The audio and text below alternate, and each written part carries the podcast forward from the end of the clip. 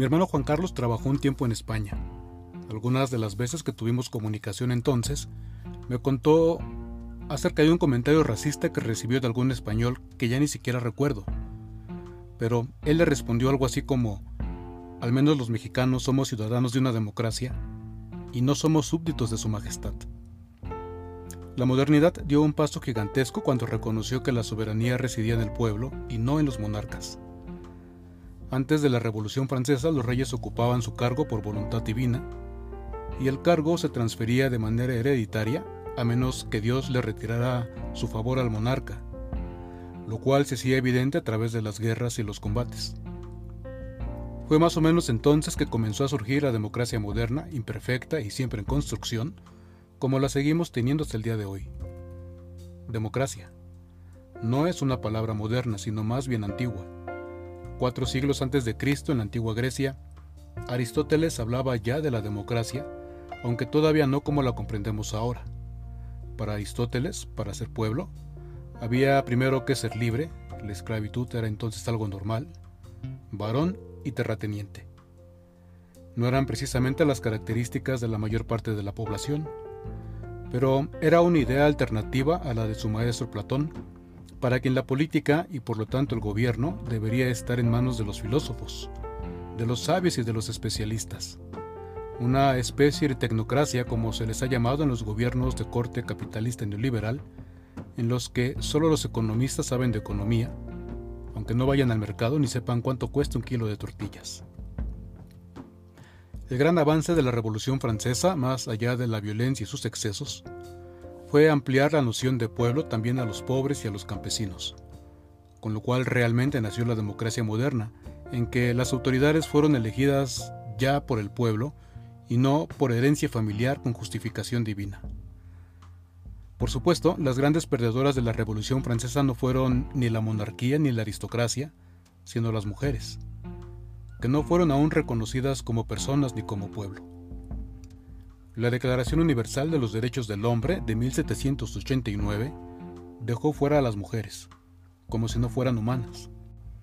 Olimpia de Guyes fue guillotinada en 1793 por sus revolucionarios escritos feministas. Fue hasta 1893 en Nueva Zelanda que las mujeres pudieron votar por fin. En México este derecho fue conquistado hasta 1953.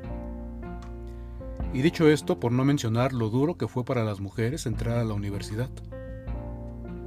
Una de las personas más inteligentes de nuestro país a lo largo de su historia ha sido una mujer, Sor Juana Inés de la Cruz, nacida el 12 de noviembre de 1648 y sobre cuya vocación religiosa se ha debatido mucho, habida cuenta de que en su opción de vida pesó mucho el hecho de que el convento fue para Sor Juana la única opción disponible para ingresar al mundo de las letras. Además de ser mujer, era hija ilegítima, tenidas entonces como personas de segunda.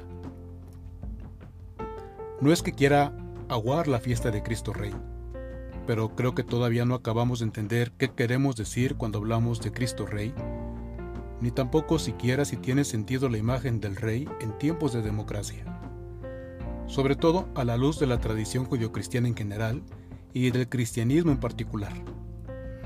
Hacia el año 1250 a.C., Israel era un puñado de esclavos en Egipto, a los que Yahvé hizo su pueblo, un pueblo de mujeres y hombres libres, desafiando para ello el poder del faraón, uno de los grandes emperadores de la antigüedad. Mientras el faraón era Dios en la tierra, Israel se comprometió a tener como único rey y Dios a Yahvé, y no a ninguno de entre ellos.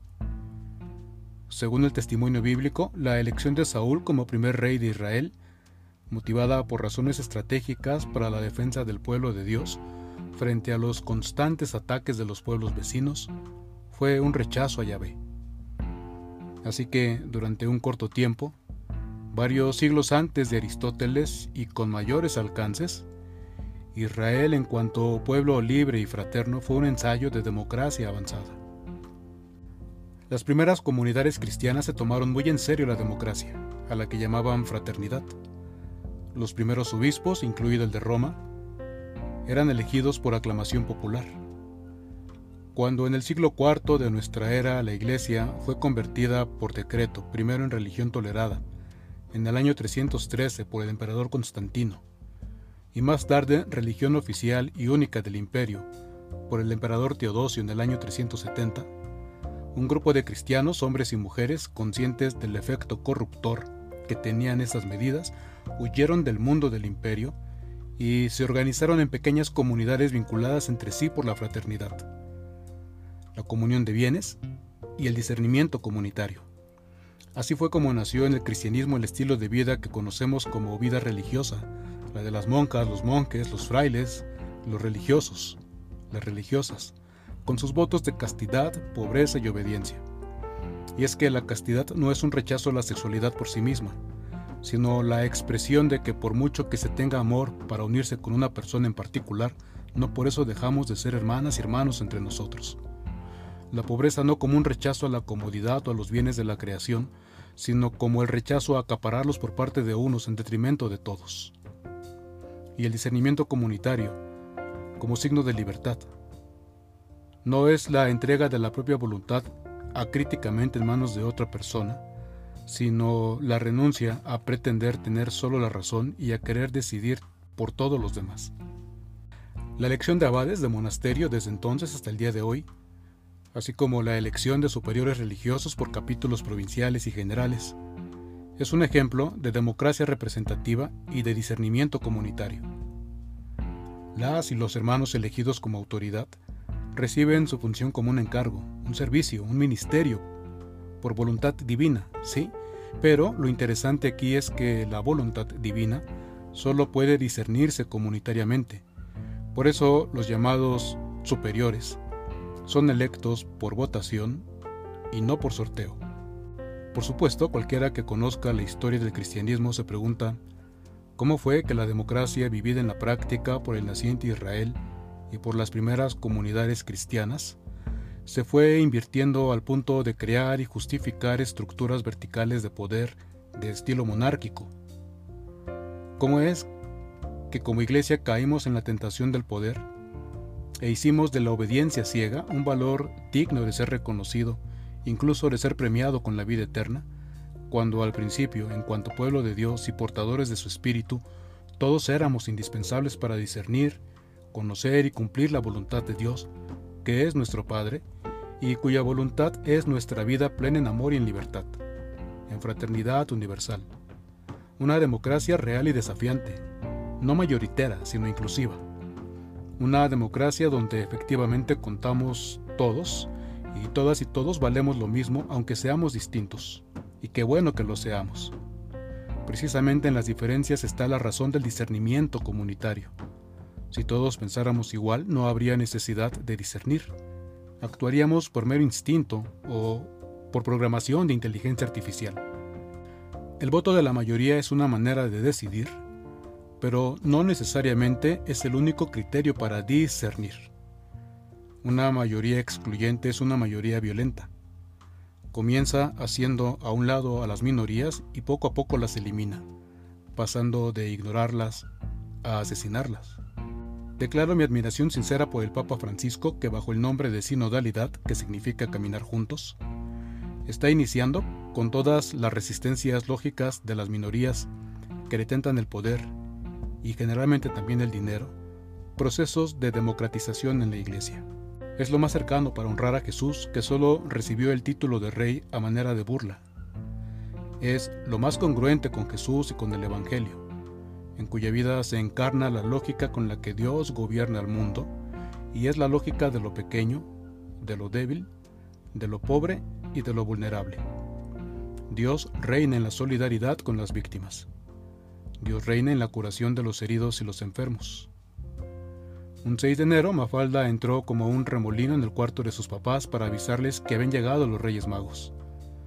Su padre reaccionó declarando que la Revolución Francesa era nada con lo que pensaba en ese momento de la monarquía.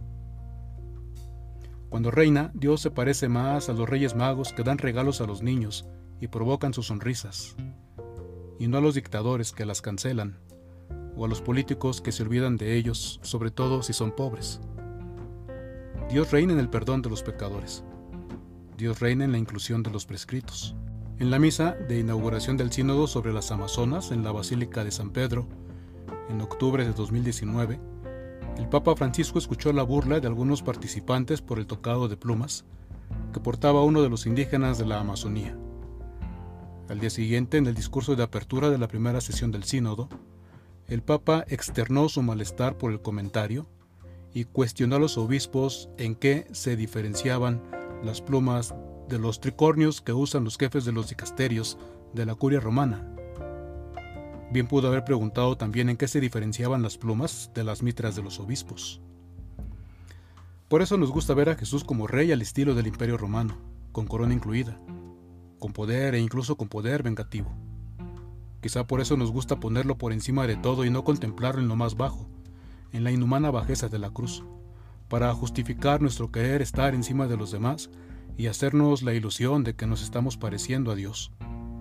Pero como Padre entrañable que es, Dios reina cuando sus hijos comen, cuando sus hijos están alrededor de la misma mesa, cuando comen juntos, cuando la comida alcanza para todos cuando el hermano mayor acepta que es un hermano más, el primero entre iguales.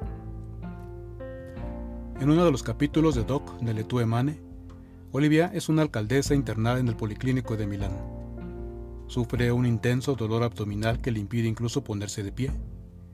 El equipo médico se enfrenta al reto de diagnosticar su enfermedad. No logran dar aún en el blanco, pero tendrán que trasladarla a otro departamento. La alcaldesa rechaza sus explicaciones y dice que ya conoce la estrategia de mandar a otra oficina lo que no puede resolverse. Como política que es, señala que la ciudadanía no le aceptaría un simple lo siento frente a los problemas de la ciudad. Ricardo Bombeña, uno de los residentes, le responde que todos los políticos siempre hacen las mismas promesas, pero hay algunos que sí las cumplen. Ante la caída de los sistemas informáticos del hospital, no cuentan con el equipo técnico que les permita probar su teoría, un riñón que se ha aflojado. Pero la alcaldesa se niega a ponerse de pie.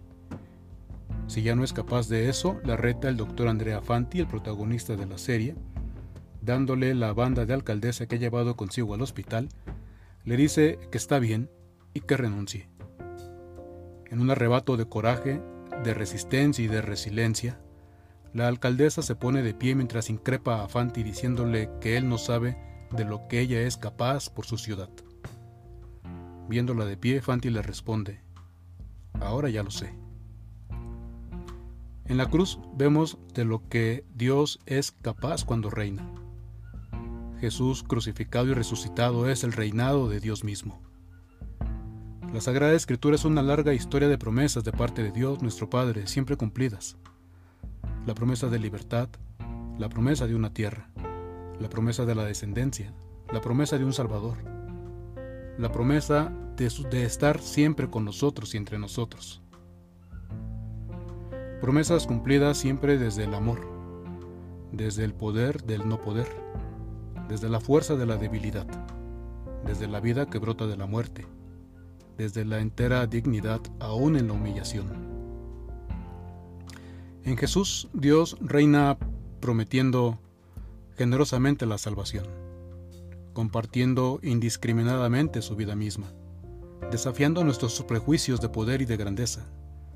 Dios reina en el amor, en la solidaridad, en la fraternidad, en las luchas por la justicia, en las marchas que piden libertad, en la libertad misma y en el discernimiento comunitario.